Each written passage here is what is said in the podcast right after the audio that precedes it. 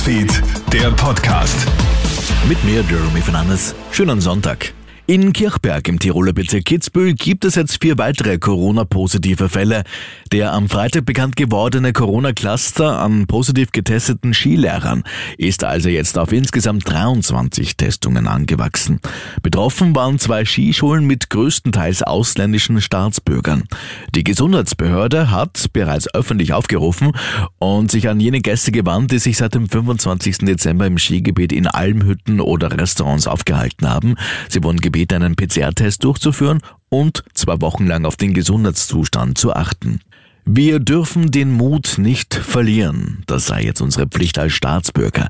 Das sagt Bundespräsident Alexander van der Bellen bei der gestrigen Neujahrsansprache, die sich auch heuer wieder um die Corona-Pandemie und ihre Folgen für die Gesellschaft dreht. Dranbleiben, füreinander da sein. Wissen Sie noch, mutig in die neuen Zeiten?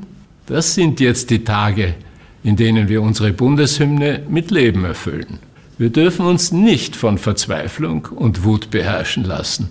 Es darf uns nicht alles wurscht sein. Wir müssen, selbst wenn es schwerfällt, die Herzen geöffnet halten, aufeinander zugehen und füreinander da sein. Sagt der Bundespräsident bei der Neujahrsansprache. Gleichzeitig betont er, dass das Ende der Pandemie noch lange nicht in Sicht sei.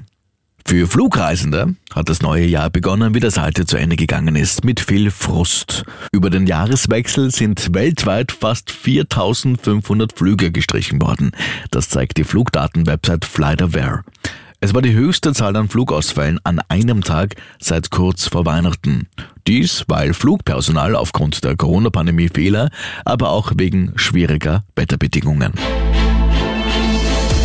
Krone Hits, Newsfeed, der Podcast.